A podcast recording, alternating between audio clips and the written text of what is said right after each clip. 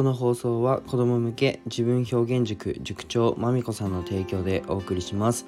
えー、まみこさんいつもありがとうございます。まみこさんのチャンネル URL は概要欄に貼っております。えー、おはようございます。世界一の医療施設を作ることを目的に事業をいくつかやりつつ看護師もやっているひじりです。えっとこのラジオは1.2倍速で聞くのをお勧めします。いつもねこのラジオを聴いてくださってありがとうございますあとねお時間ない方はまあ後で見る保存ボタンがあるので是非ねポチってポチってみてください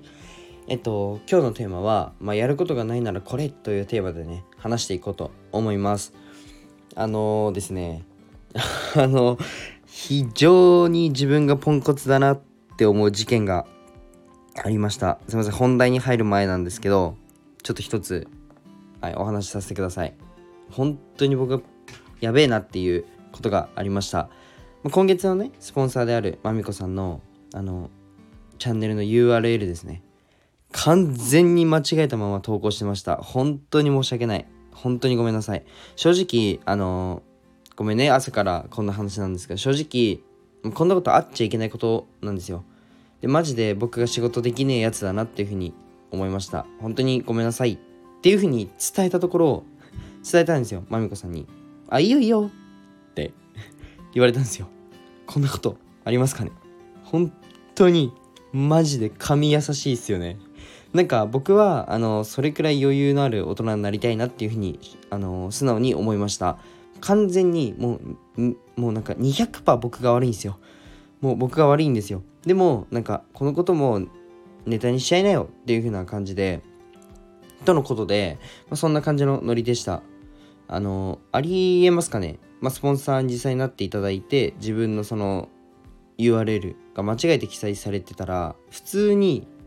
怒りますよね。うん。し普通にありえないですよね。あの僕が本当に悪いんですよ。なのにこんな感じのノリって本当になんか笑っちゃうぐらい優しいなというふうに思いました。本当になんか申し訳ないです。あの皆様ね皆さんにとったらもしかしたら関係ない話かもしれないんですけどあの今このラジオを聴いてるもうあなたもう絶対概要欄見てもうリンク飛んでくださいあの自分表現塾、えー、まみこさんの URL 貼ってあるのでもうね、絶対飛んでください。もうこんだけ寛大な心を持ちたい方は、もう全員飛んでください。はい。まあね、そんなね、ポンコツなひじりですが、まあ、まみこさん、今後もね、僕と仲良くやってください。お願いします。はい。っていう感じで、まあね、朝からあれなんですけど、まあ、あのー、本題に入っていこうかなっていうふうに思うんですけど、まあ、今日は、まあ、なんかやりたいけど、まあ、やることないよっていう人に、あのおすすめをしたいことがあります。まあ、とりあえず、えっと、な暇でも暇ででも何かしらやりたいけどやることが見つかってないっていう人ねもう医療勉強してみてください医療。うん、でまあ看護師をやるにしてもやらないにしても一回取ってみるとかめっちゃおすすめです。なんでこんな話をするかというとあの昨日じゃない一昨日か一昨日母親がねちょっとアレルギー反応で倒れちゃったんですよ。うんあのー、アナフィラキシーショックに似た症状で、まあ、結局病院についても原因が分からず、まあ、終わってしまったんですけど、まあ、点滴してもらって、まあ、気管支拡張剤だけもらって、まあ、発作時の、えー、緊急対応がねできるように、えー、そのお薬をねもらいましたこれってなんか僕の母だからではなくまああなたの、まあ、このラジオを聴いてくださってるあなたの家族で起こること起こる可能性って全然あると思うんですよね。その時に体の状況を把握できて、えっと、救急車を呼んだ時も症状から、うんと、アセスメント症状から把握してそれを伝えれたらめちゃくちゃスムーズな対応がねもう向こうあの救急車が救急医療従事者側もねできるんですよ。うん、で救急車が、まあ、車でねあのー、救急車がもう8分ぐらいの8分ぐらいかかるじゃないですか。読んでから。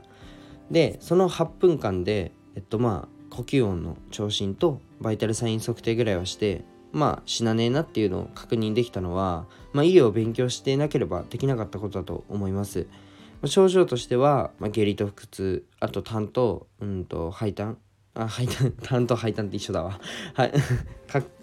あの咳と痰があること。あと鼻水ですね。まあ、これらのことから、まあ、何かしらのアレルギー症状で、まあ、消化器と呼吸器の粘膜が、あの、やられちゃってるなっていう、これ、まあ、気管支が狭くなっちゃって、呼吸できなくなったらやべえなっていう風になるわけで、なんかそ,、えー、その時、呼吸数も1分間に30回以上の頻呼吸で、うんと、呼吸音、うん、もう狭窄があったので、まあ、めちゃくちゃ 正直焦りました。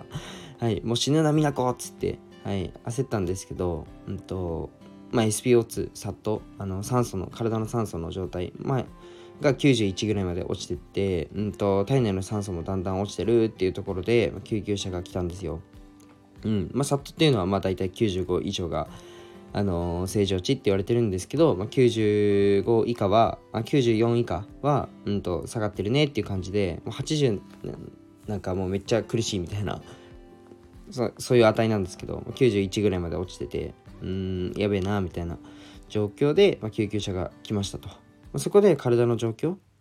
自分がアセスメントしたことを伝えるとやっぱりスムーズで円滑に病院の専門的な先生まで行けるんですよね。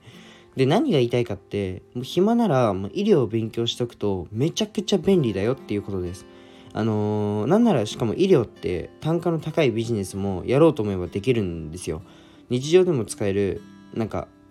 医療って日常でも使える最強の学問だと思っています。なんか美容点滴とか1000万ぐらいする商品もあるのでマジで稼ぎたい視点でもまあおすすめです。一発入れるだけあの点滴入れるだけで数万とか普通にあるんで。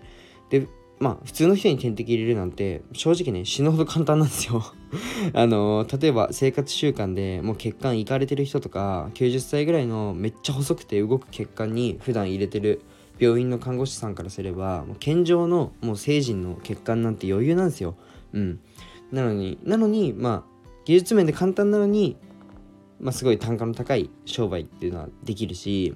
うん、あとはまあなんか受診した時に看護師っていうふうに言うだけで専門的なことを情報として提供してくださったり、まあ、緊急時の、えーと、薬っていうのも僕が希望したことで処方されました。うんまあ、人生のね序盤で、まあ、とりあえず看護師取っといた僕の判断は間違いじゃなかったなっていうふうに思いました。まあ、美奈子は復活したので、あの、心配してくれた方、まあ、ちょっとツイートして、あの、大丈夫？っていう声をね、いっぱいいただいたので、本当にありがとうございました。あの、大丈夫です。生きてます。